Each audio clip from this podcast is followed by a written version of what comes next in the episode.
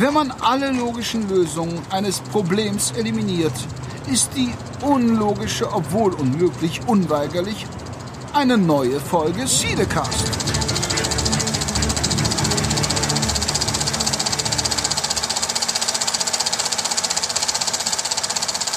Heute mal anders. Sonst begrüße ich immer alle erstmal zu Cinecast Nummer XY, aber ja, es ist schon lange her, dass wir ähm, pod gepodcastet haben und ähm, das wollen wir natürlich mit guten Vorsätzen für 2023 gerne wieder ändern und mehr über Filme sprechen, mehr über die aktuellen Kinofilme, die auch 2023 kommen werden und vermutlich sogar mehr und besser als 22. Und natürlich mache ich das Ganze wie immer gerne und weiterhin auch mit dem lieben Peter, der die Zeit gefunden hat, auch in diesem Jahr mich und uns zu begleiten, um die wunderbare Welt des Films äh, gemeinsam zu analysieren. Hallo Peter. Ähm, hallo Jan und an dieser Stelle auch allen, die zuhören, ein frohes neues Jahr.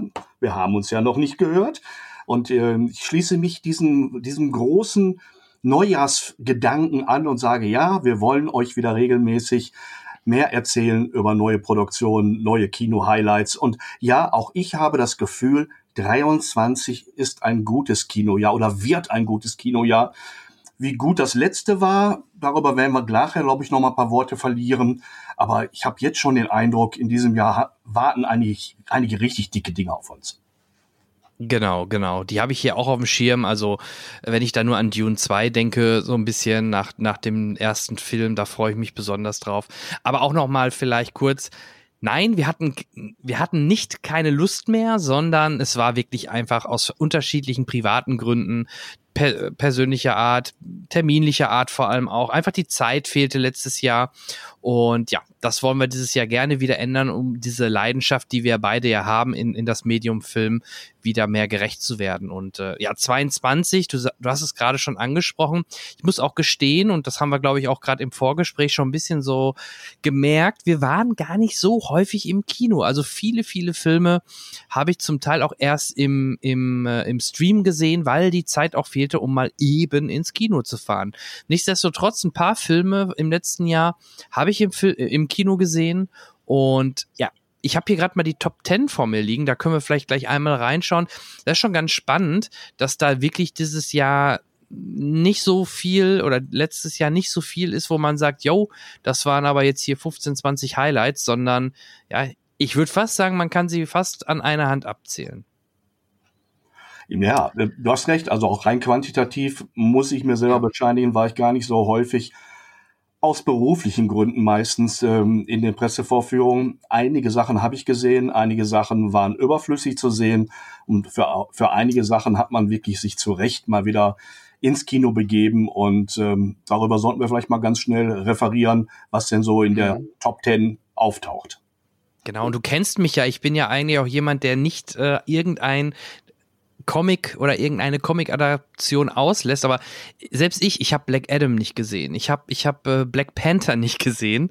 Ähm, die werde ich beide jetzt nachholen. Black Panther kommt Anfang Februar auf Disney Plus, dann werde ich das dann nachholen und dann wird es wahrscheinlich ähm, Doctor Strange werden, ähm, nicht Doctor Strange, äh, Ant-Man, der nächste Film, den ich dann als, also Comic-Verfilmung, die ich im Kino sehe. Und du hast es gerade schon angesprochen, die Top 10, ähm, wunderschön mit Caroline Herfurth auf Platz 10 habe ich nicht gesehen, würde ich aber wahrscheinlich, selbst wenn ich häufig ins Kino sehe, nicht zwingend gucken. Also es ist, glaube ich, nicht zwingend ein Film, wo ich unbedingt für ins Kino gehen wollen würde. Auch wenn er vielleicht Gutes möchte ich gar nicht ausschließen. Ähm, auf Platz neun ist The Batman von Matt Reeves. Über den haben wir sogar in der letzten Ausgabe gesprochen, weil wir da die frischen Eindrücke hatten aus diesem Film und äh, auch den habe den hab ich damals auch sogar in der Presseverführung gesehen und danach sogar nochmal äh, dann auch im Privaten mit meiner Frau. Also The Batman ähm, ist definitiv einen der Filme, der es in diese Top Ten geschafft hat und auch zu Recht. Ich hätte ihn sogar ein bisschen höher eingeschätzt, aber ähm, ja, da, davor sind halt ein paar andere Filme. Also an The Batman kannst du dich vermutlich aber auch noch recht gut erinnern, Sehr gut. Oder? ist für mich eines der Highlights des letzten Jahres gewesen. Wie gesagt, immer unter der Berücksichtigung, ich habe auch nicht alles sehen können, nicht mal das, was ich sehen wollte. Und The mhm. Batman hat äh, die hohen Erwartungen nicht enttäuscht. Und das ist schon ein Kunststück gewesen, denn er hat wirklich das Uralt-Thema, das schon x-mal neu angegangen wurde, in ein wirklich neues Gewand teilweise sogar optisch neues Gewand äh, gepackt und äh, neue Aspekte dem Thema hinzugefügt und einige schauspielerische Leistungen uns geboten, die ähm, mich bis heute zur Gänsehaut bringen. Also die beiden, äh, der Protagonist und Antagonist dieses Films, ähm, die sollten weitermachen und ich wäre, würde mich nicht wundern, wenn da nicht schon was im Rohr wäre. Ja, ist es ja. Das ist ja schon sogar offiziell bestätigt worden. Apropos enttäuscht, auf Platz 8 Thor, Love and Thunder.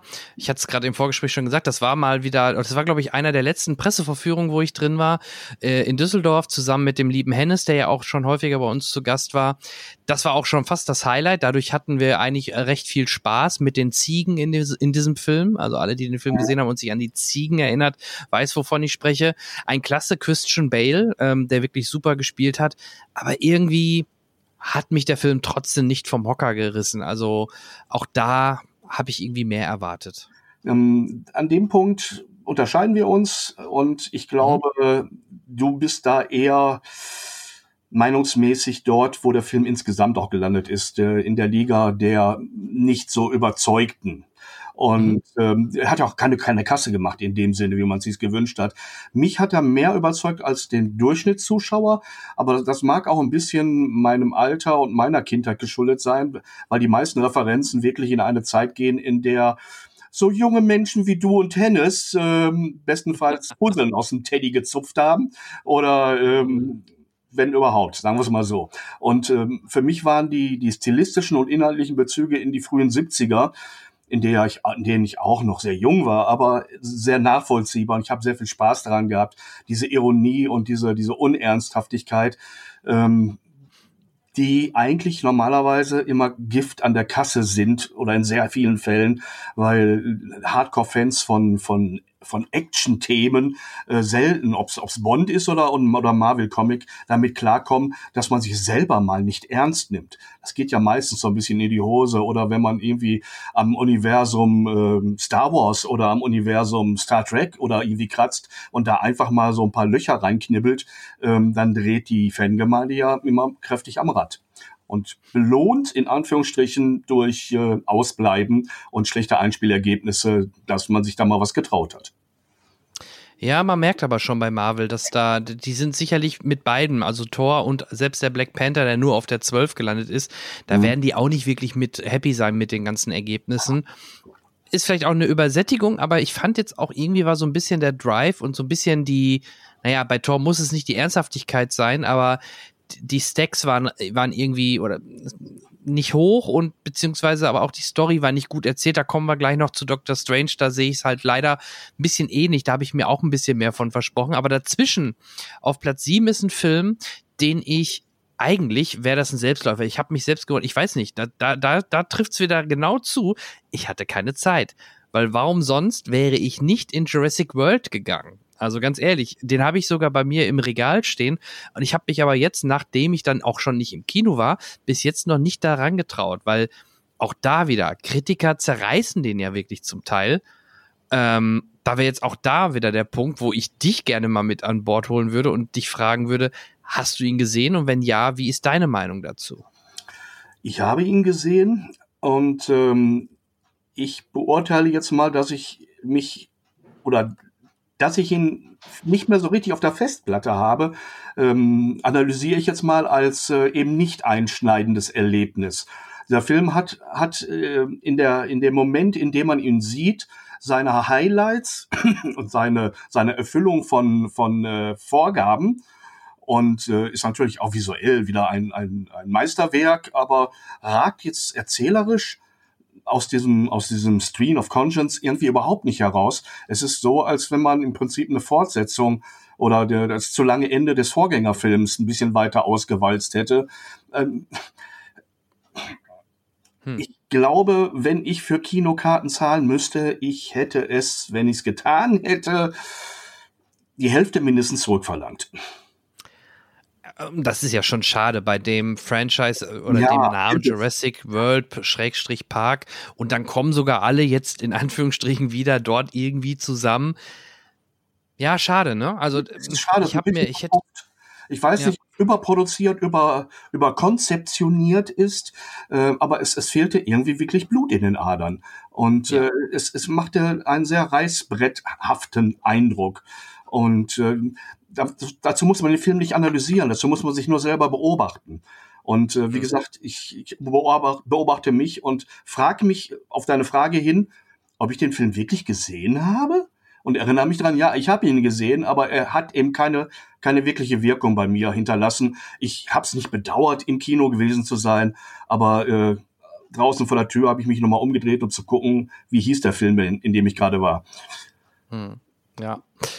Dann sind wir schon auf, auf der 6 und wieder bei Marvel, nämlich den Doctor Strange in the Multiverse of Mad- Madness. Auch da muss ich sagen, der war nicht schlecht, der war auch, war echt unterhaltsam, aber auch da fehlt mir- mir so ein bisschen etwas. Nämlich man hätte dieses Multiverse, hätte man viel, viel mehr nutzen können als vor allem wenn der Film so heißt, Multiverse of Madness und man hat im Endeffekt, glaube ich, nur zwei oder drei verschiedene äh, Multiversen oder Universen gesehen, äh, fand ich den auch überraschend schwach. Äh, hinten raus ein paar coole kreative Ideen mit dem Zombie, ohne jetzt zu spoilern, wirklich cool inszeniert, typisch Sam Raimi auch und auch vom Humor oder auch gerade die letzten Szenen.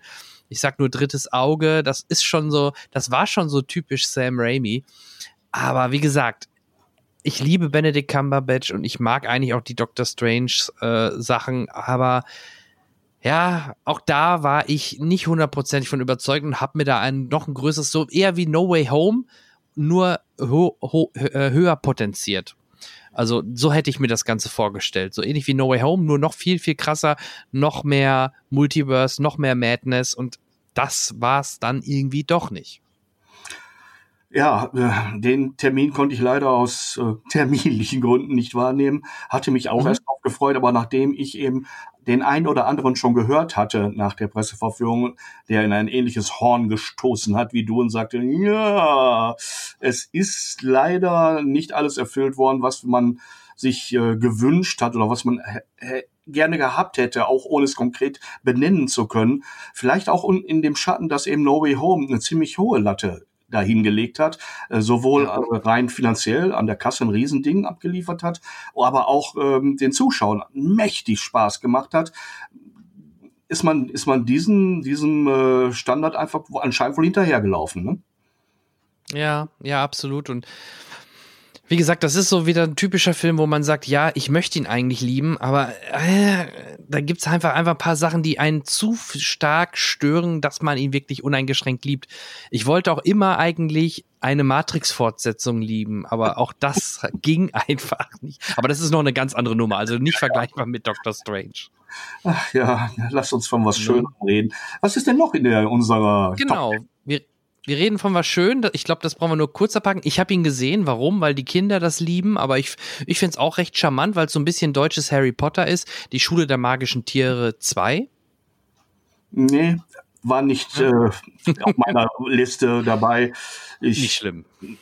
Ja, Kommen wir auch von der Kasse her nicht ganz so, aber ich glaube, das Franchise ist damit auch erstmal jetzt äh, Richtung Reboot ausgerichtet, weil der dritte war ja noch schlimmer und ich habe gedacht, es muss doch, kann doch nur besser werden, jetzt wo Jude Law und generell Dumbledore mehr im Vordergrund ist. Nein, fantastische Tierwesen, Dumbledores Geheimnisse war für mich eine boah, richtig schwache Enttäuschung. Ich, ich habe den zu Hause gesehen und ich bin dabei eingepennt. Also so schwach fand ich nur den. einmal. Ja, ich habe ja, ich halte ja sowieso überhaupt nichts von dem Regisseur. David Yates finde ich seit Harry Potter Teil 6 oder 5 nach dem, nach dem Kelch. Alle Filme von David Yates sind einfach so Einheitsbrei und habe ich dir, glaube ich, auch schon öfter mal bei den Harry Pottern damals gesagt.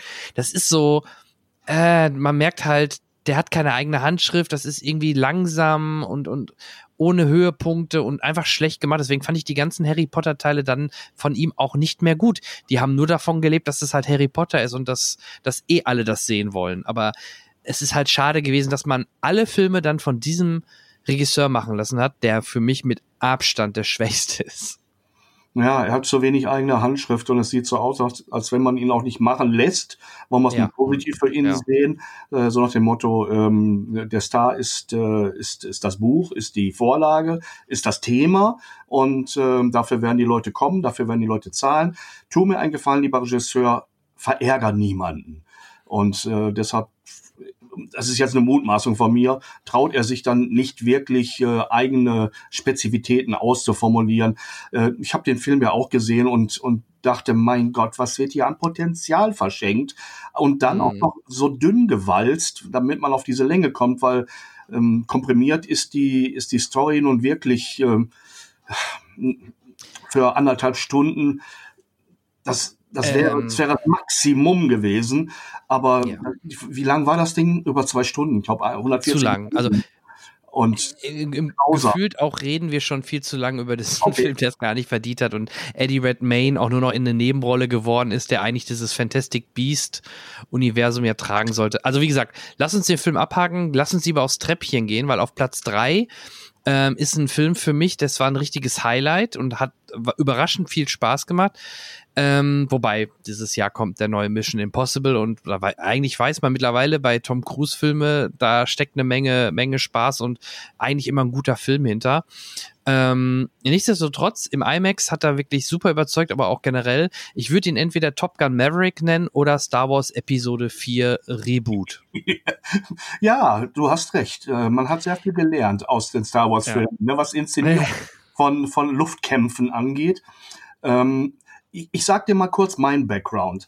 Ähm, mhm. Als der erste Top Gun in die Kinos kam ähm, und der ganze Hype aufschäumte mit allem, was dazugehörte. Die Leute standen irgendwie plötzlich ähm, vor, vor ähm, ähm, Musterungsbüros und wollten unbedingt äh, zur Armee am besten als Flieger oder träumten davon, so cool zu sein wie er, trugen diese Sachen, fuhren genauso helmlos Motorrad und ach, was weiß ich, alles war toll am ersten Top Gun und es war das Mega-Ding des entsprechenden Jahres.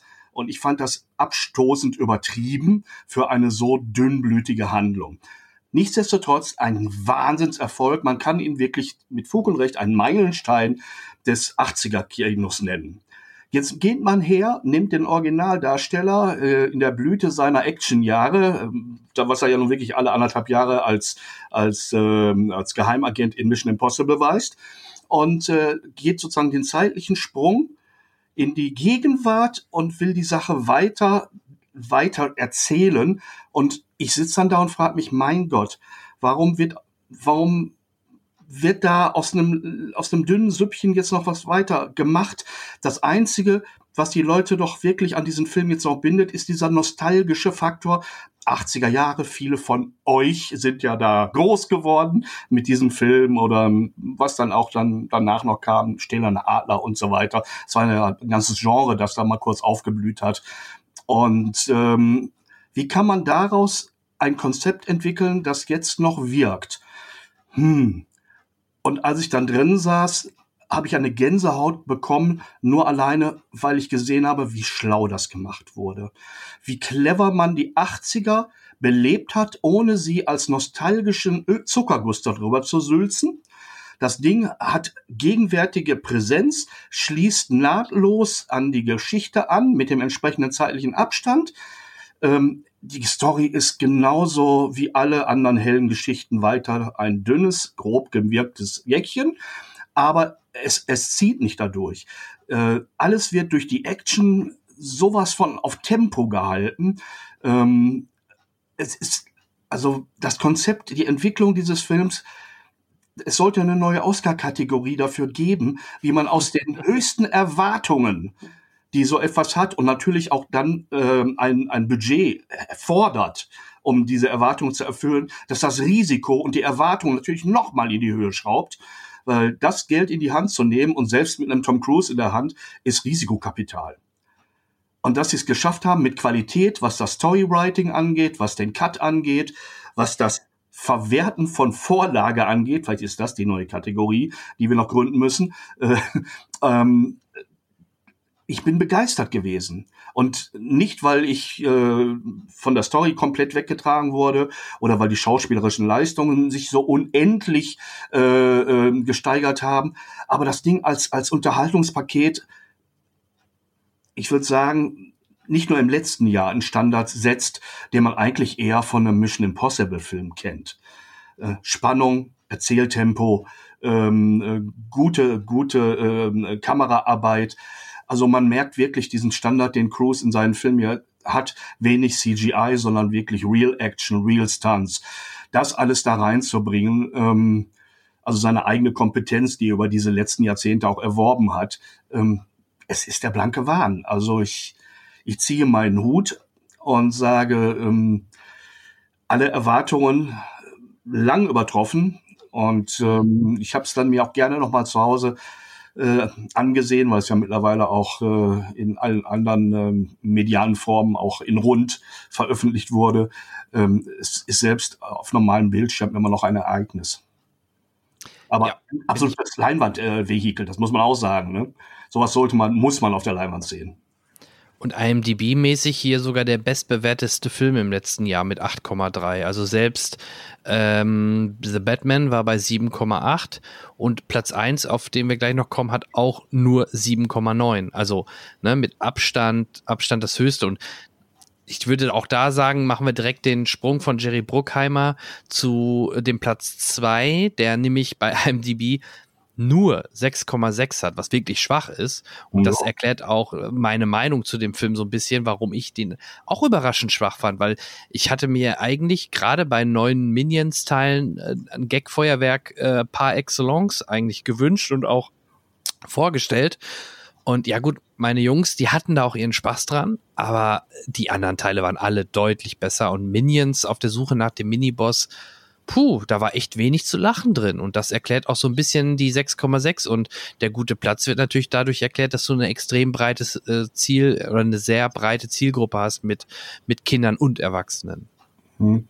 Ja, nur wenn man mit so einem Film dann die Erwartungen enttäuscht, könnte sein, dass der nächste Teil dann eben nicht mehr diese Magnetwirkung hat. Äh, ja, wenn vorausgesetzt es kommt, äh, es kommt äh, oder es wird fortgesetzt, das, das äh, weiß ich jetzt gar nicht. Solange Minions nicht sterben, wird das weitergehen.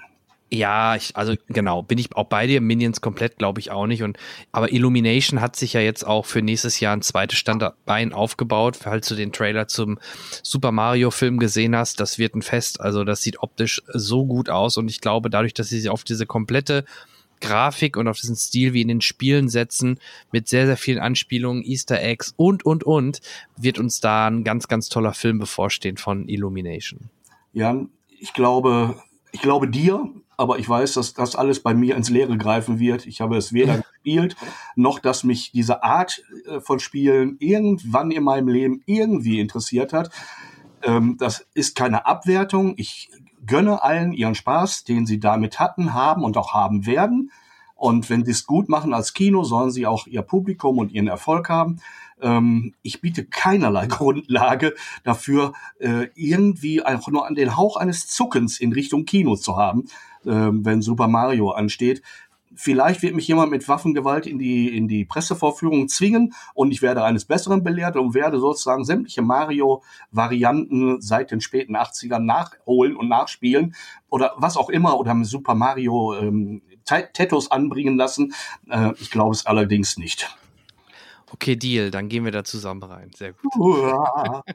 Scheiße, was habe ich mir da angetan? Okay, ich werde, ich werde, ich stehe zu meinem Wort, wenn es soweit ist. Das kriegen wir hin. Ich glaube im April. Dann, dann werden wir uns noch mal kurz schließen. Und ja, auf Platz eins ist jetzt nicht die Riesenüberraschung. Ähm, natürlich Avatar, The Way of the Water, wobei man da ja weiß, dass der läuft ja jetzt noch im Januar wie, wie irre weiter. Und hier sind ja erstmal nur die Zahlen im Dezember, aber alleine die Wochen waren so stark, dass der halt alle Filme übersprungen hat.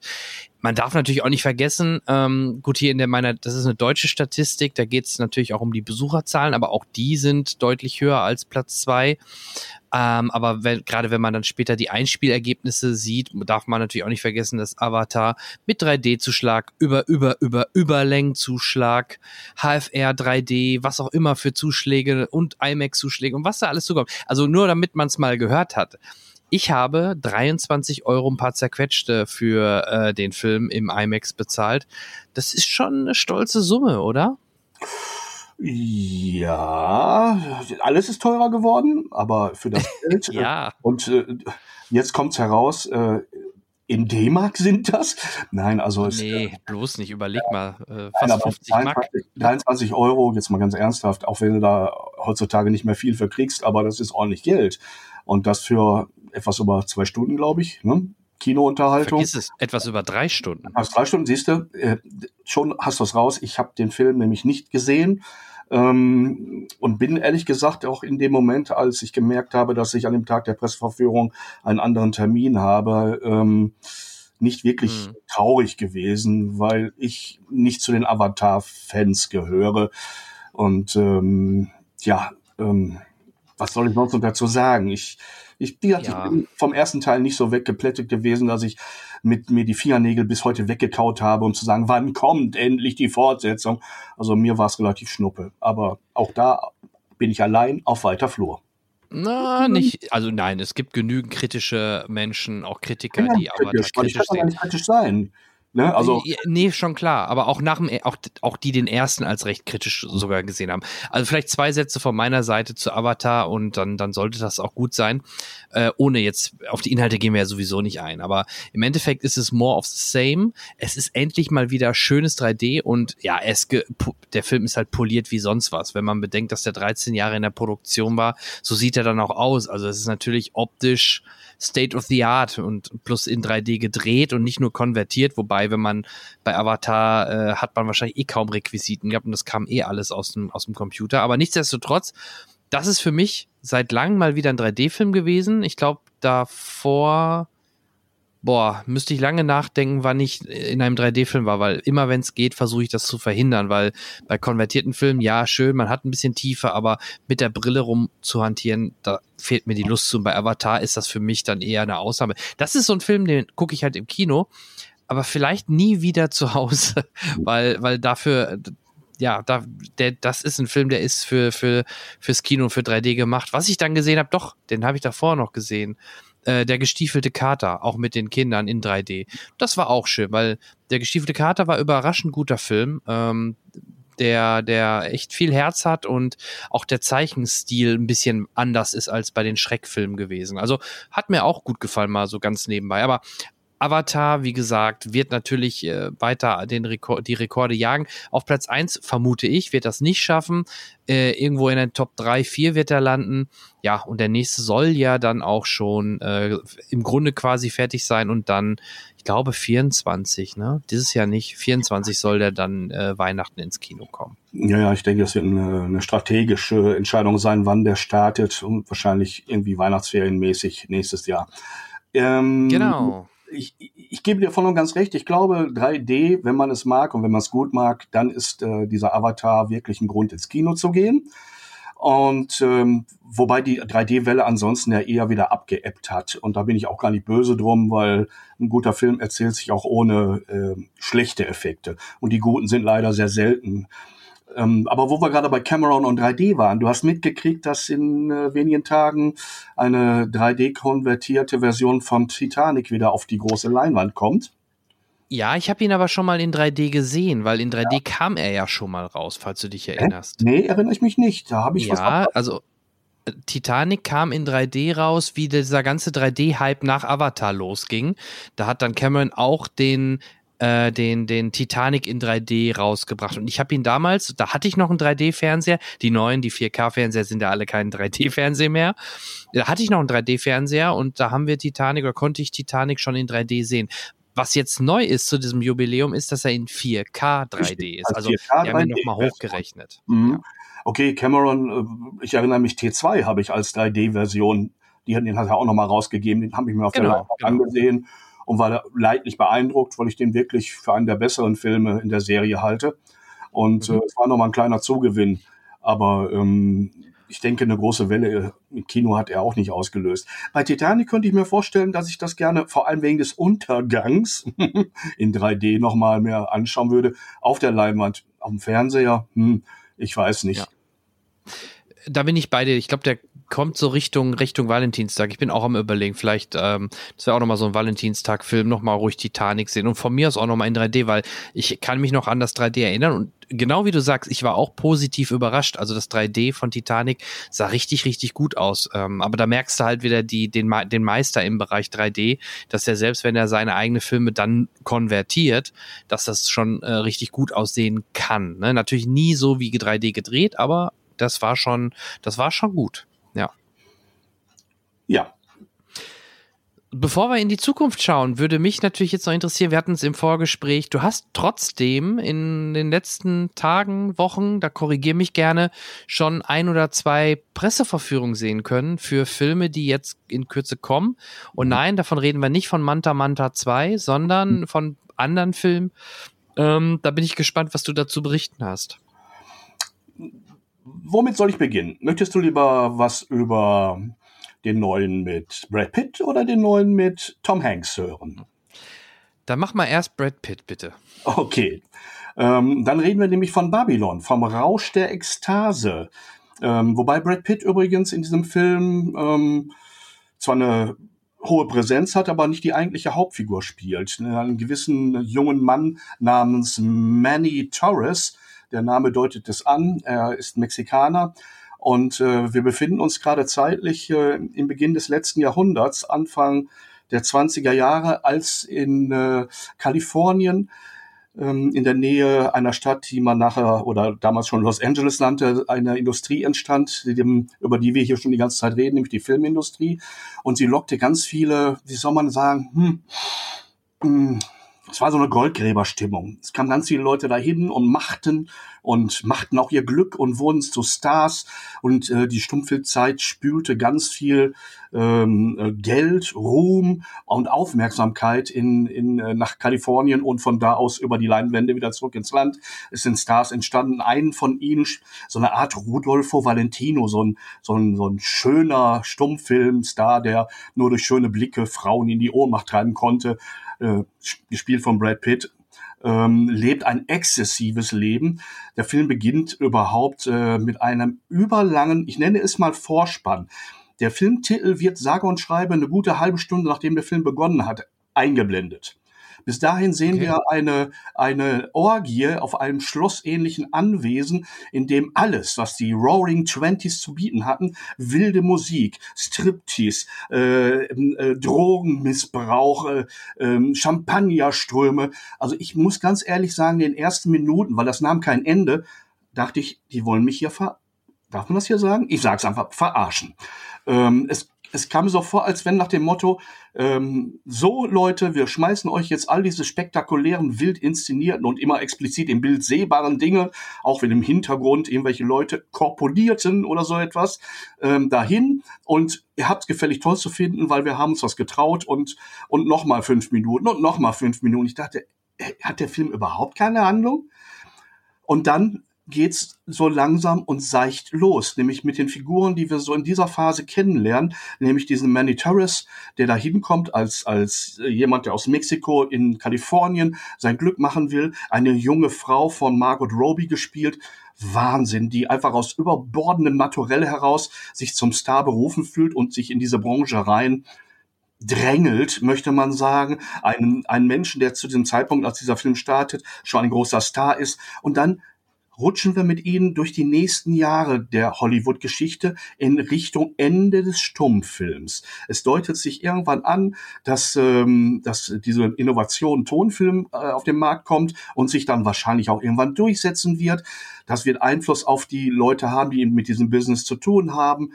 Ähm, es ist fast nicht in Worte zu fassen, wie viele Stränge gleichzeitig hier bedient werden. Einmal die der Personen, die wir beobachten, die aber nicht nur im, im Lichte ihrer, ihrer beruflichen Tätigkeit zu sehen sind, sondern auch in persönlichen Dramen, in, in ihren Lebenswegen, in ihren Biografien, wie die sich kreuzen, verheddern, verschlingen, ähm, wie sie in irre, irrsinnige Situationen kommen, weil sie durch, durch Geld oder Drogen oder Alkohol oder Ruhm äh, zu Irrsinnsdingen verleitet werden. Also es ist wirklich, wie, wie der Titel es sagt, Babylon, ein, ein Wirrwarr aus, aus Grenzenlosigkeiten, möchte man das mal vielleicht umschreiben. Ähm, ich würde und hätte Tage drüber nachdenken müssen, wenn ich das in, in einen 15-minütigen Text zusammenfassen wollte, was ich also hier gar nicht probieren will. Es, es passiert wahnsinnig viel gleichzeitig und es hängt auch alles miteinander zusammen und ich will den, den, den Punkten, auf die das zuläuft, nicht zu sehr vorweggreifen. Ich, ich will nur vielleicht reflektieren, dass aus diesem anfänglichen Gefühl, Leute, fangt doch mal bitte mit einer Handlung an. Also so, ähm, so, so eine Faszination und ein Sog wurde der auf Menschen, die, die sich für Hollywood-Geschichte, für interessante Charaktere interessieren, immer, immer stärker zugreift, immer mehr mich in den Bann gezogen hat, sich immer mehr anreichert mit, mit, mit, ich will es nicht Anekdoten nennen, aber mit kleinen Fakten aus dieser Zeit Hollywoods. Ähm, es sind manchmal Offensichtlichkeiten, manchmal Kleinigkeiten und, und diese Lebenswege ähm, wie so ein kleines Kaleidoskop der, der typischsten äh, Lebenswege von, von Stars, ne, wo sie eventuell landen oder auch nicht oder was aus ihnen werden kann oder woran sie scheitern oder wachsen können.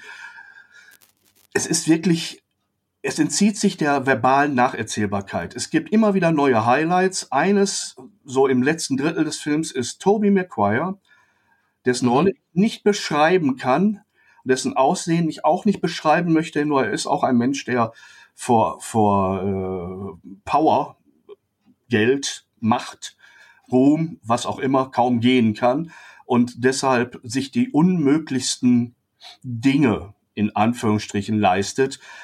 Also dessen Performance äh, zusammengeschnitten vielleicht zehn Minuten Screentime von ihm, aber das ist beängstigend, was der Junge da liefert. Warum ich eigentlich immer noch Junge? Ja, weil er so jung aussieht, aber er ist ja inzwischen doch äh, ein sehr, sehr reifer Schauspieler auch. Aber ähm, es ist Wahnsinn. Und zum Schluss verschieben sich Stilmittel. Äh, teilweise bis zum Ende hin wird die Musik immer mehr zum treibenden Faktor. Ein irrsinnig guter Soundtrack. Nicht keine Bombast-Orchesternummern, sondern äh, sehr, sehr rhythmische Dinge.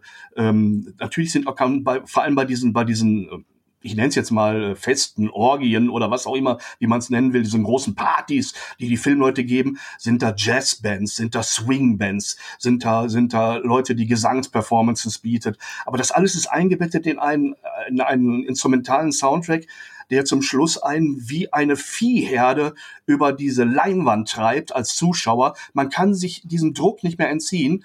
Und es endet nachher wirklich in einem Tornado einer Montage aus Bildern, die staccato-mäßig nochmal ganz viel zusammenfassen aus dem, was wir alles während dieser Zeit bis zu diesem Punkt geahnt haben. Ähm, dieser Film ist körperlich spürbar irgendwann.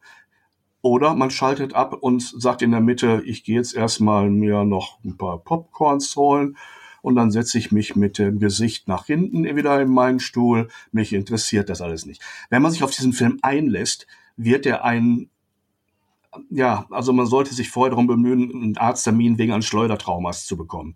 Es ist wirklich der blanke Wahn. Ähm, und vor allem die Steigerung, dass ich anfangs dachte, ich habe es nicht gesehen. Man konnte es, finde ich, auch anfangs nicht sehen, dass dieser Film so viel Strukturen, so viel Möglichkeiten des Betrachtens bietet und wie gesagt mit einem guten halben Dutzend Hauptdarstellern, so nenne ich sie mal, auch wenn sie formal es nicht alles sind, ähm, schauspielerische Dinge hier liefert. Also den Respekt, den ich vor Margot Robbie schon immer hatte als Schauspielerin, ähm, der ist nochmal gewachsen. Brad Pitt ist über die letzten Jahre immer wieder positiv schauspielerisch aufgefallen. Hier geht er noch einen Schritt weiter. Ähm, dieser neue junge Darsteller, der diesen Mexikaner spielt, diesen Manny, ich, ich sag mal, man wird noch von ihm hören. Ich bin ja mal gespannt, ob das noch sich steigert mit Margot Robbie, wenn sie dieses Jahr Barbie spielt. Wenn man es ernst, wenn ernst nehmen könnte, oder ich werde es probieren, es ernst zu nehmen, also das, was sie an Arbeit leistet als Schauspielerin, äh, das Thema, entschuldige, dass ich das jetzt schon sage, kann ich natürlich nicht ernst nehmen. Ich werde es trotzdem versuchen zu genießen als, als, als Bonbontüte den Anblick von Margot, Margot Robbie genieße ich sowieso. da kann ich nichts für. Das fällt einem auch leicht. Und ich versuche mit einem relativ neutralen Blick einfach zu gucken, was sie uns schauspielerisch dazu bieten hat. Wobei ein, ein Plastikgesicht gut nachzuspielen, hm, wird das eine schauspielerische Herausforderung sein? Vielleicht überrascht sie uns alle. Das hat sie mehr als einmal geschafft. Hat dich denn die Laufzeit gestört? Ähm, du bist gerade auf Mute. Guck mal eben. Ups, so, genau. Entschuldigung, ich bin an den falschen Knopf gekommen. Die Laufzeit hast du angesprochen, ne? Genau. Ähm, wie gesagt, nach, nach einer Viertelstunde hatte ich das Gefühl, mein Gott, kann der Film nicht endlich zu Ende sein? Der fängt ja nicht mal an. Und als ich okay. dann irgendwann so um die drei Stunden da saß, standen mir sämtliche verbliebenen Körperbehaarungen vom Körper ab, vor allem auf den Armen und äh, ne, also es, äh, es hätte noch eine, nee, es hätte, nein, es, es ist, wenn der, wenn der Orkan vorbei ist, gibt es ein großes Durchatmen, aber es gibt keine, keine, keine, keine Längungen vorher, weil das Tempo sukzessive, die Dichte der Erzählung, die Nähe der, der Erzählstränge, die rutschen zusammen, die, die rutschen wie in einen Filter, in einen Trichter, die, die gewinnen an Geschwindigkeit durch diesen, durch diese Komprimierung. Und wie gesagt, zum Schluss ist es ein Staccato an, an Bildern und, und Tönen, der, der einen nochmal wirklich komplett durchschüttelt. Nö, mhm. also ich habe nachher gedacht, was? Drei Stunden habe ich nicht gespürt. Okay. Ja, ich werde ihn mir auf jeden Fall nochmal anschauen. Ich habe den, den, den Trailer gesehen und daher hat mich noch nicht so hundertprozentig angesprochen. Aber ist wahrscheinlich auch schwierig, so ein, so ein Werk dann in einem Trailer irgendwie gerecht zu werden. Ne? Der, der also Trailer ist, ist, schwierig. ist eine falsche Fährte, genauso wie der Titel. Ja. Ähm, es ist, es ist, wie ich finde, ein Verbrechen des, des äh, Marketings, diesen Film Babylon, so heißt er, Rausch der Ekstase äh, äh, zu nennen. Es ist kein falsches Wort dabei, aber mit, mit den Bildern aus dem Trailer erwartet man was komplett anderes. Ja, es ist, richtig. Das erfüllt sich leider nicht. Auch wenn, wenn es Bilder, ekstatische Bilder von diesen Orgien gibt, aber einfach nur um es klar zu machen, da sind Leute komplett aus der Lebensbahn geschmissen, weil sie vor Geld gepaart mit Langeweile keine Ahnung haben, was sie tun. Wir sehen mhm. über einen relativ langen Zeitraum am Anfang, wie unter freiem Himmel, deshalb Kalifornien, ne, gedreht wird, an einem Ort, weil die Töne ja nicht mit aufgezeichnet werden, in unterschiedliche Richtungen fünf Filme gleichzeitig entstehen und alles in einem riesen Chaos völlig unorganisiert gemacht wird, abgedreht, fertig, juhu, ne, Geld verdient. Und zwar nicht knapp. Und daraus wird ja dann irgendwann eine der, der größten Industrien weltweit. Aber das ist äh, nur der Anfang eines, eines ganz wild wuchernden Pflänzchens, das aber große Früchte abwirft. Spannend, ist notiert, werde ich mir dann doch mal anschauen. Ähm, du sagtest gerade am Anfang noch, dann hast du noch was mit und von oder mit vor allem Tom Hanks gesehen? Ähm, mit Tom Hanks ähm, und zwar, ähm, oh Gott, jetzt muss ich auch ein Blickchen selber mal kurz, ähm, ein Mann namens Otto heißt das Ganze. Den Trailer habe ich gesehen und den fand ich sehr charmant, muss ich echt sagen. das Ganze ist übrigens ein Film von Mark Forster. Ne, wir erinnern ah. uns. Ein Mann, der uns ja auch äh, als James Bond-Regisseur in Erinnerung ist oder mit Christopher Robin äh, oder schräger als Fiktion, äh, Stranger Than Fiction, ich finde durchaus begeistern konnte.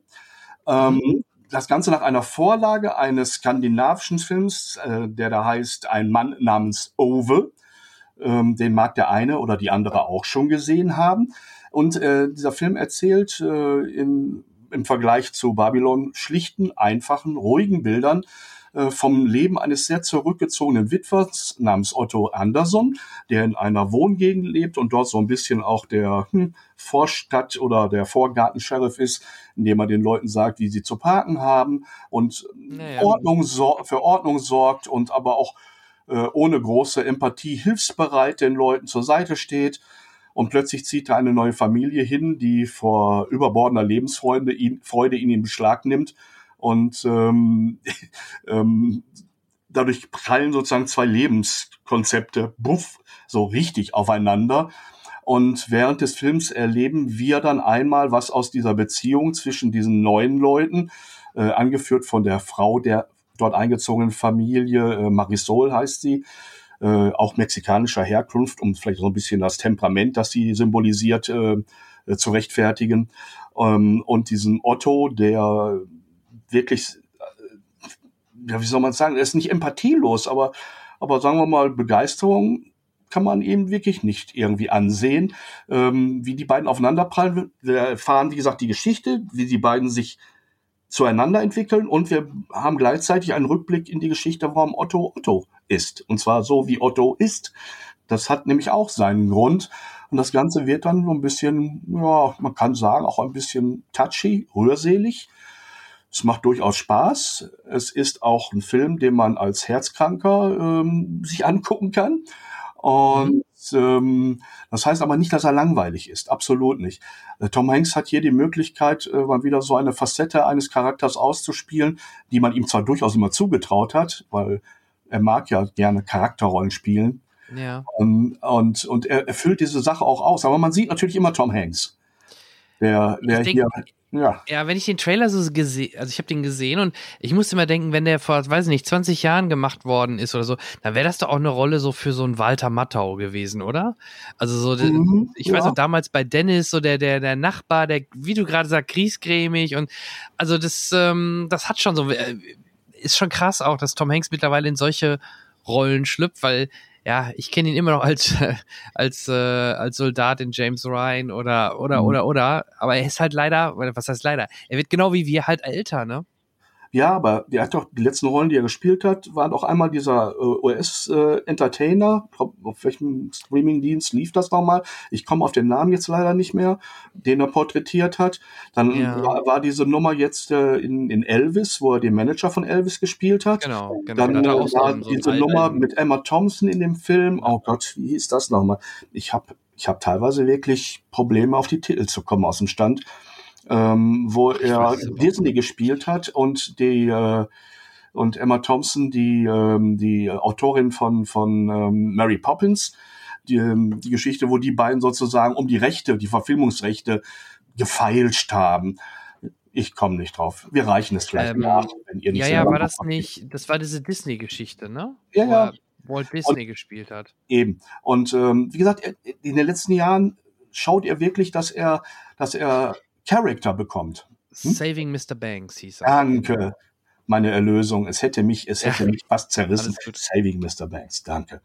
Und, ähm, und auch hier eine Rolle, die nicht viel Spektakuläres zu bieten hat, aber, aber gutes Schauspiel erfordert. Ähm, denn es ist ein feiner Humor da drin.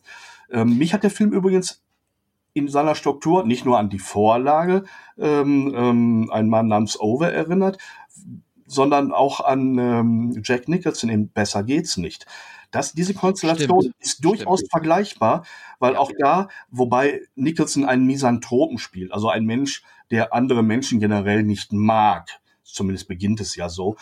Das ist Otto nicht. Otto ist jemand, dem sind andere Menschen vielleicht egal. Und ähm, er möchte seine Ruhe haben. Und er will im mhm. Grunde genommen eigentlich nur, dass die Dinge geordnet sind. Und wenn dann plötzlich so eine Brausefamilie mit einer Brausefrau und, äh, und vielen lustigen Situationen, die sich daraus ergeben, erstmal in sein Leben knallt, bringt es sein Leben natürlich auch aus, durcheinander. Und irgendwie müssen sie auf irgendeine Art und Weise sich an, aufeinander zubewegen und ähm, einen Ausgleich finden. Und das sind dann diese schönen, witzigen Momente. Und zum Ende hin, wenn wir sein Schicksal komplett erfahren haben, dann wird es auch ein bisschen schwermütig und, und sentimental, aber das, das deutet sich schon ab einer gewissen Weile an und ähm, man, man darf sich diesen, diesen Blues dann auch ein bisschen hingeben. Aber auch wieder ein sehr positives Feedback von dir. Also für alle, die dort diesen Film gerne sehen möchten, ab Anfang Februar in euren Lichtspielhäusern. Genau. Wunderbar, ja. sehr cool. Ich bin, ich bin gespannt. Übrigens, wusstest du schon oder weißt du schon, wie, äh, wie alt Saving Mr. Banks ist? Was verschätzt du? Ich, ich glaube, die Zeit vergeht schnell. Der, der, der ist bestimmt schon drei bis vier Jahre jetzt. Acht. Ach, mein, mein. Nein, Januar 14 kam. Ich war auch gerade überrascht, wie ich das gesehen habe, weil das klang bei dir auch gerade so. Ja, da hat er doch erst vor kurzem den Walt Disney da gespielt. Das ist acht Jahre her. Wahnsinn, oder? Liebe Freunde, das passiert mir andauernd. Das ja. ist das Schicksal von Menschen, die alt werden. Sie denken, ja. alles war irgendwie vorgestern ja, ne, die Befreiung von ja. Rom und so weiter. Ach, ist doch. Ja, Alles Spaß gut. Ja, nein, ich war selbst überrascht, deswegen wollte ich das mal eben reinwerfen, dass das schon acht Jahre her ist. Mach mich fertig, ich hab's verdient. Gut. Ach, nö. Nein. Gut. Ja. Ähm, wunderbar. Ich war, wie gesagt, nicht in Presseverführungen zuletzt. Ich habe zuletzt natürlich wie viele andere auch 1899 gesehen auf Netflix, die Serie der Darkmachern und muss da nur kurz meinen Unmut kundtun, dass diese Serie nicht fortgesetzt worden ist, was leider aktuell ja wirklich ein Trend ist bei Netflix. Und bei der Serie ist es doppelt äh, ungewöhnlich, weil es ein Prestigeobjekt im Endeffekt auch von Netflix war, als äh, dass die, die, dass sie die Regisseure halten konnten, die Dark äh, gemacht haben und äh, sehr hoch, äh, sehr großen Erfolg damit gefeiert haben. Und 1899 war eigentlich auch auf drei Staffeln ausgelegt und ähm, ist schon bitter, dass ausgerechnet jetzt diese Serie von Netflix einfach mal so gecancelt worden ist. Ich kann nur hoffen, dass es vielleicht, äh, dass die, dass die beiden ähm, Macher sich da vielleicht doch jemanden suchen, der, der es vielleicht doch noch zu Ende führt. Ähm, ja, sehr schade, weil auch das war sehr originell mit, naja, diesmal nicht so Zeitreise, aber ich möchte auch nicht zu viel verraten. Es war aber auch schon wieder sehr Mindfuck-mäßig. Hm. Na gut. Nichtsdestotrotz, ähm, wie ich schon vorhin einmal andeutete, dieses Jahr wird es definitiv besser, auf jeden Fall im Kino. Und ähm, ich würde einfach vorschlagen, ich schaue hier gerade in meine Liste. Ich würde dir mal meine Favoriten oder von diesen, ich sag mal, das sind natürlich eher die, die großen Filme. Bei den kleineren, da werden sicherlich auch viele Überraschungen kommen. Aber ähm, ich freue mich vielleicht mit am meisten, warte, ich scroll mal ein bisschen runter ähm, auf Oppenheimer von Chris, Christopher mhm. Nolan. Der Trailer war jetzt, allein der Trailer war so intensiv und natürlich der Aktualität geschuldet ist das äh, Thema Atombombe sicherlich auch sehr, sehr spannend. Ich glaube, dass ähm, äh, wird der Film merken. Ich kann mir schon sehr gut vorstellen, dass der sehr gut funktionieren und laufen wird. Das ist so meine Vermutung. Deswegen Oppenheimer im Juli wird für mich so ein, ein, eins der ich sag mal, nicht Franchise-Highlights, jetzt mal abgesehen von Marvel und Co. Und keine Fortsetzung. Hm, wer weiß, vielleicht Oppen, äh, Oppenheimers Multiverse, Teil 2, ja, nein, was beiseite. Ja, vielleicht, ja, wer weiß, nein. Aber also, ich lechze auch nach Filmen, die jetzt mal nicht offensichtlich Franchise-Produkte sind ja. oder, oder so angelegt sind nach dem Motto, wir lassen hier immer das Deckelchen offen dafür, wenn es ein Erfolg ja. wird, dann machen wir weiter. Aber da ähm, kommen wir trotzdem recht schnell hin. Ja. Mit, mit natürlich um, ähm, Dune im Oktober oder natürlich Indiana Jones 5 im Juni. Der Trailer sah ja. nicht schlecht aus, oder? Ja, ja, das haben wir aber damals beim Kristallschädel natürlich auch gedacht. Ja, aber ja, ich freue mich trotzdem einfach, Harrison Ford in dieser ikonischen Rolle ein letztes Mal auf der Leinwand zu erleben. Ähm, ja, ich freue mich trotzdem drauf. Das, auch wenn er nicht von Spielberg ist, das muss nicht negativ sein. Der ist ja, glaube ich, von dem Machern, der auch ähm, Logan gemacht hat. Ich komme gerade auf seinen mhm. Namen nicht. Und der war ja auch sehr gut. Also da bin ich mal vorsichtig optimistisch, dass uns bitte, nee, in, ähm, was? Man James Mangold, ne? Ja, genau, richtig. Mhm. Ja, müsste es, müsste es gewesen sein. Also das ist für mich, deswegen ist Indie 5 ähm, sicherlich ein Highlight. Guardians, okay. Dune 2, äh, definitiv. Da freue ich mich natürlich sehr, sehr drauf im Oktober, dass es mit Dune weitergeht. Ich bin vorher im März wieder bei Hans Zimmer live. Da war ich letztes Jahr lustigerweise auch ähm, den schaue ich mir da an und da wird er vielleicht, vielleicht das ein oder andere Stück, vielleicht sogar schon aus Dune 2 vorab mal anstimmen und spielen. Ich äh, freue mich da sehr, sehr drauf auf Dune 2. Ähm, dann habe ich noch, jetzt komme ich mal ein bisschen hoch, als Highlight notiert notiert. Mission Impossible 7, hatten wir vorhin ja auch schon mal kurz erwähnt, wird ja, ja. ist auch so back-to-back -back gedreht. Ne? Im Endeffekt kommt dieses Jahr einer, nächstes Jahr einer und die hängen so zusammen, also Part 1, Part 2 mäßig. Ähm, aber Mission Impossible kann uns eigentlich mit Tom Cruise nicht enttäuschen. Es wird wieder nee. Stunts geben, selbstgemachte Action, wo er selber von irgendwelchen äh, Dingen springt. Also da bin ich sehr, sehr optimistisch und ich freue mich schon sehr, auch im Juli wird dieser Start. Es gibt ja schon ein paar Featurettes äh, zu den Dreharbeiten und äh, natürlich äh, als, als Köder im Netz ausgelegt, ähm, äh, wo man sieht, welche neuen Herausforderungen er als äh, Stuntman sozusagen eingeht. Und, ja. ähm, und wenn er einfach dieser Serie treu bleibt im Sinne von jeder Teil wird noch eine Nummer geiler, spannender, schneller, ähm, und dabei mangelt es den, den Geschichten wirklich nicht an, äh, an guter Substanz. Also ich muss sagen, es ist ein adäquates Parallelprodukt zu den Bond-Filmen geworden über die Jahre, auf das ich mich mit, mit der gleichen Intention freue, wie ich mich auf einen neuen Bond freue. Wenn es dann irgendwann mal auch da weitergeht. Aber da, da ist noch gar nichts zu hören gewesen, oder? Nee. Nee, ne? Also ich glaube. Da, noch nicht mal ein Cast. Also es gibt immer wieder Gerüchte. Es soll ja eventuell der ähm, Taylor Johnson hier, der auch zum Beispiel, also bekannt geworden ist, finde ich immer noch durch Kick-Ass. Ähm, aber auch zuletzt hat er ja diesen Quicksilver in den Marvel-Filmen oder in den einem Marvel-Film, also den Bruder von Wanda hat er ja gespielt, der dann recht schnell gestorben ist. Also der wird ein bisschen gehandelt als recht junger oder in Anführungsstrichen noch etwas jüngerer Bond. Könnte ich mir halt auch vorstellen, aber wirklich nicht spruchreif. Es ist alles nur Gerüchte. Ne?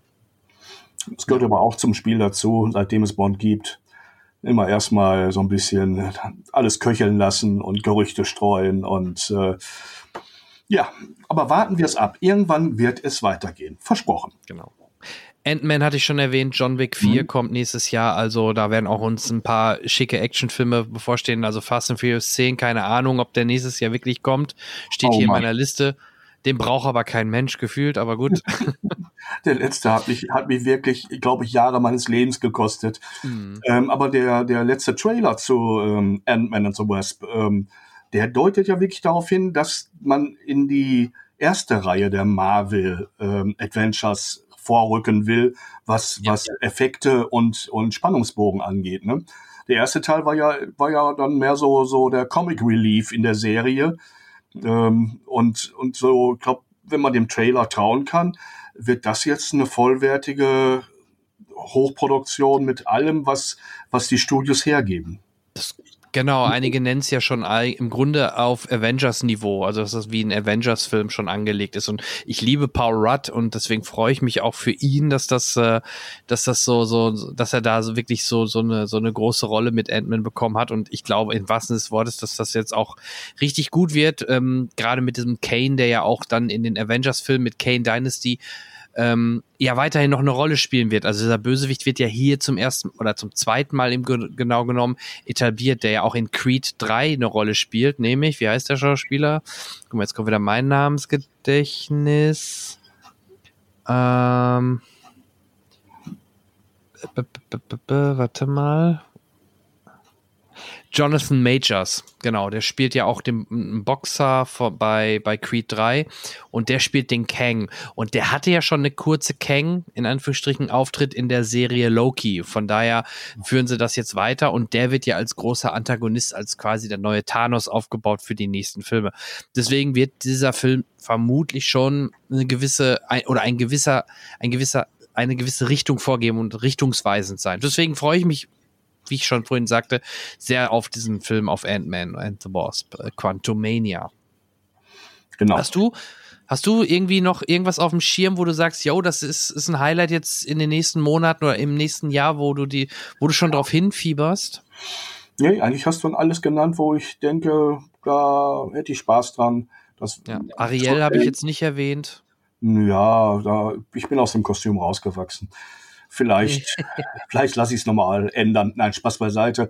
Ähm, da mag das ein oder andere noch bei sein, aber ich möchte auch mir, ich sag mal, die Überraschungen ähm, durch ähm, nicht zu hochgesteigerte Erwartungen ähm, verderben, weil das Problem ist ja wirklich, wenn man, wenn man beim Titel schon weiß, so wie beim neuen Indiana Jones, was man alles erwartet und es lodert in einem, dann ist es leicht, dass das nicht erfüllt wird. Und deshalb bei allem, wo es irgendwie möglich ist, versucht die Erwartungen, bis es dann soweit ist, flach zu halten, auch nicht so viele Reviews vorab zu lesen, ähm, ja. sondern mich unmittelbar dem Ereignis auszusetzen.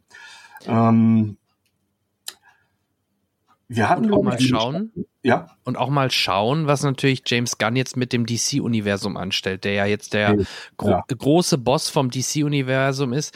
Ich bin gespannt ich muss, eine Sache nehme ich ihm leider übel. Ich hätte mich sehr gefreut über Henry Cavills Rückkehr als Superman, den, was er im Herbst selber ja über Social Media angekündigt hat, nachdem er einen Kurzauftritt wohl in der After Credit Scene bei Black Adam äh, hatte. Also da tauchte er plötzlich wieder auf und alle waren aus dem Häuschen.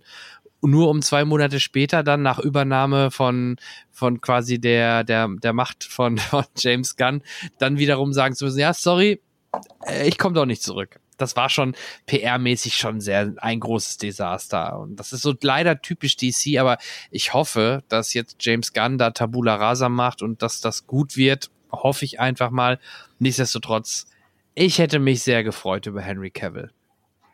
ja, aber hm, mal schauen, was stattdessen kommt. Lass dich überraschen. Das werden wir natürlich in den nächsten Monaten verfolgen. Jetzt, wo wir wieder quasi on air sind und euch regelmäßig mit unseren Ergüssen äh, befreudet, ähm, was wir von den Filmen gehalten haben, die wir gesehen haben. Ich denke mal, im Februar werden wir es irgendwie so einrichten, dass wir es nach Ant-Man machen. Da vielleicht schaffen wir es ja zusammen in die PV. Und äh, dann könnte man auch über den Film natürlich im Februar sprechen und plus natürlich, was im Februar sonst noch so startet, das schauen wir mal.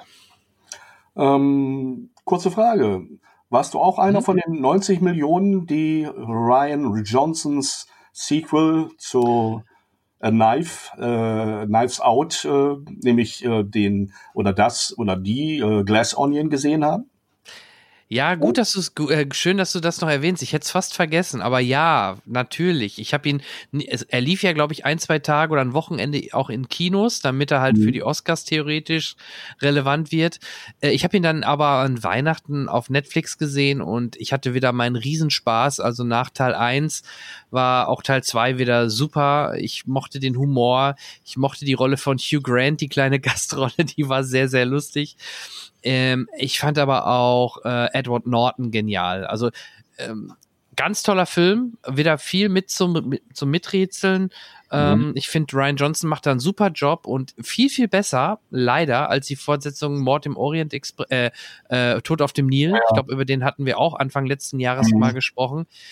Der war okay, aber da merkte man doch deutlich mehr die Schwächen und da war Mord im Orient Express äh, besser und äh, jetzt zum Beispiel im Verhältnis zu Glass Onion Schrägstrich auch Nice Out ist das für mich die deutlich spannendere und besser inszenierte Variante von diesem klassischen Who, Who Done It Film. Ne? Mhm. Ja, es ist interessant, dass man wirklich äh, so, ein, so ein Classic-Feeling hinkriegt und das äh, aus, einem sehr, aus einer sehr aktuellen und sehr direkten Produktion. Es ist ja im Prinzip äh, klassische Agatha Christie-Konstellation, ein Houdanet-Produkt, äh, kombiniert mit, mit äh, Cluedo-Elementen.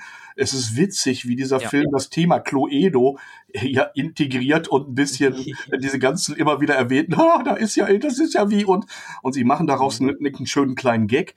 Und, ähm, und man merkt, dass Daniel Craig eine Irrsinnsfreude hat, diesen Charakter zu spielen, ähm, der so nichts von einem James Bond hat, ne? sondern wirklich nee, äh, so mal gar nicht. sondern wirklich so was verschrobenes, so ein bisschen was britisches, so ein bisschen was was in diese Art von von Krimi-Erzählungen reinpasst und dann doch wieder nicht. Ähm, ich stimme dazu, dass ähm, äh, Edward Norton brillant ist, obwohl ähm, hätte man mir die Rolle so vorgelesen und ich gesagt, spielt Edward Norton, ja, weil die ist, die ist ja, das ist das, was man von ihm erwartet, wahrscheinlich auch für ihn geschrieben wurde, würde ich fast sagen.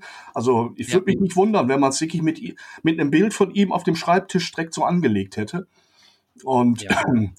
ähm, dass wir und das Ding als die Fortsetzung betrachten, ist übrigens gar nicht der Wille von Ryan jo äh, Johnson gewesen, sondern da hat Netflix sich über, über seine über seinen Wunsch, das Ding einfach nur Glass Onion zu nennen, hinweggesetzt. Dieses A Knives Out Mystery ist, ein, ist eine reine Marketing- ja, Sache kann ich aber nachvollziehen. Ja, natürlich. Ja, ne? Wenn man viel zu verkaufen hat, in Anführungsstrichen, dann ist es ja. schlau, ne, wenn man, wenn man gute Referenzen auch benutzt. Und angeblich soll ja der nächste Teil auch schon wieder in Arbeit sein. Und da ja. pocht mein kleines Herzchen, ähm, das sich ja für solche Sachen wirklich sehr erwärmen kann. Genau, genau, da bin ich bei dir. Da freue ich mich auch schon drauf, wie es weitergeht oder auf die nächsten Ideen. Ich finde halt auch die Sozialkritik, dieses Elon Muskige und generell diese Kritik auf die High Society, die Reichen und Schönen in der Welt, das macht ja auch gerade diese Whodunits auch oft aus, weil oft ist es ja immer in so einem Umfeld von irgendwelchen elitären, reichen Leuten, ne? Auch selbst Cluedo, da wird dann halt in so einem Herrenhaus äh, jemand äh, in einem der vielen tausend Zimmern erstochen und äh, ja, who done it, ne? Mhm. Also deswegen, ich, ich finde es super und ich fand schon Knives Out super, die Ideen, auch vor allem, dass er manchmal auch mit diesen, also Ryan Johnson mit diesen Erwartungen bricht oder halt dann doch mal einen anderen Weg geht und nicht immer nur klassisch. Also gerade bei Knives Out, vielleicht da kann man es ruhig erwähnen, dass man recht schnell sogar weiß, wer war es, aber dann trotzdem noch einen Kniff reinkriegt, um das Ganze spannend und interessant bis zum Ende durchzuerzählen, ohne dass man dann trotzdem sagt, ja, okay, jetzt wissen wir ja, wer es war. Jetzt ist ja dann der ja, Spaß daraus. Nein, ist er eben nicht. Und bei Glass Onion ist er ja da auch nochmal einen anderen Weg gegangen. Und ähm, ja, es hat echt Spaß gemacht, äh, die Filme zu sehen. Und ja, ich freue mich auf jeden Fall auf das nächste von Ryan Johnson. Mit Sicherheit. Und wenn man sich überlegt hat, wie viel Ärger er sich in der Star Wars-Gemeinde eingefangen hat. Ne? Ja. da gibt's aber auch Fans. Also ja. auch jetzt im Nachgang finde ich seinen Film immer noch originell und, und gehört trotzdem ein zu den besseren, weil danach dieser Erguss von von J.J. Abrams in der letzten Episode war mhm. jetzt nicht wirklich besser als, als Episode 8. Von daher Oh, der Imperator ist wieder da. Uh, ohne zu erklären, oh. ohne alles. Also mhm. war schon eigentlich sehr lame und da fand ich wie gesagt, Episode 8 un unkonventionell für einen Star Wars-Film, was eigentlich dem Franchise ja ganz gut getan hat. Auch ähm, da nochmal die Empfehlung, alle an, an, die Disney Plus haben, schaut euch auf jeden Fall mal Endor an. Ganz, ganz tolle Serie. Star Wars, wie es sein sollte, so wie damals Rogue One. Richtig gute Serie, sehr geerdet äh, und, und, und mit sehr viel Herz und, und äh, ja, keine typische Star Wars-Serie und darum ist sie so gut. Wunderbar. Ja, haben wir noch was Wunderbar. auf der? Hm? Ja, wunderbar, Peter. Es hat mir eine riesen Freude bereitet, endlich wieder mit dir quatschen zu können über das, was wir beide lieben, nämlich Filme und zum Teil auch Serien. Und das werden wir so weiterführen, wie ich vorhin schon sagte. Wir werden dann wieder im Februar sprechen, in alter Frische. Und ähm, ja, das letzte Wort hast gerne du. Danke. Äh, mein letztes Wort ist einfach nur ich wünsche euch allen viel Spaß. Ich habe mich riesig gefreut, mit dir mal wieder ähm, reden zu können über das, was uns beide verbindet, über Generationen und viele Kilometer hinweg. Unsere Liebe zum gefilmten Bild. Und auch das ähm, oder diese Liebe wird dich dann auch in Babylon treiben. Und dann bin ich gespannt, wenn du den gesehen hast, ob du mir widersprichst und sagst, mein Gott, Peter, was hast du für einen Mumpitz erzählt? Oder ich glaube, ich sehe das ähnlich wie du oder vielleicht ganz anders. Ähm, auf jeden Fall vielen Dank, dass ich dabei sein durfte. Ich freue mich darauf, dass wir wieder demnächst über das, was dann bis dahin gekommen ist, weiterreden. Und für hier und jetzt verabschiede ich mich und wünsche allen viele gute Filme und eine gute Zeit. Tschüss. Und Gesundheit. Bis dann. Tschüssi.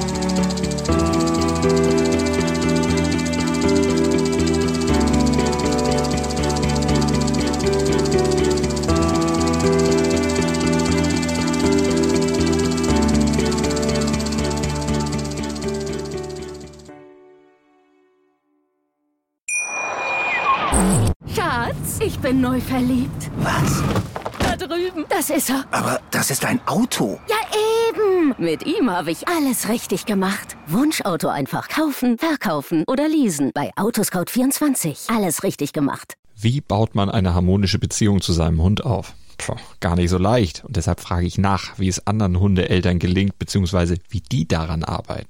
Bei Iswas Dog reden wir dann drüber. Alle 14 Tage neu mit mir, Malte Asmus und unserer Expertin für eine harmonische Mensch-Hund-Beziehung, Melanie Lippisch. Iswas Dog mit Malte Asmus. Überall, wo es Podcasts gibt.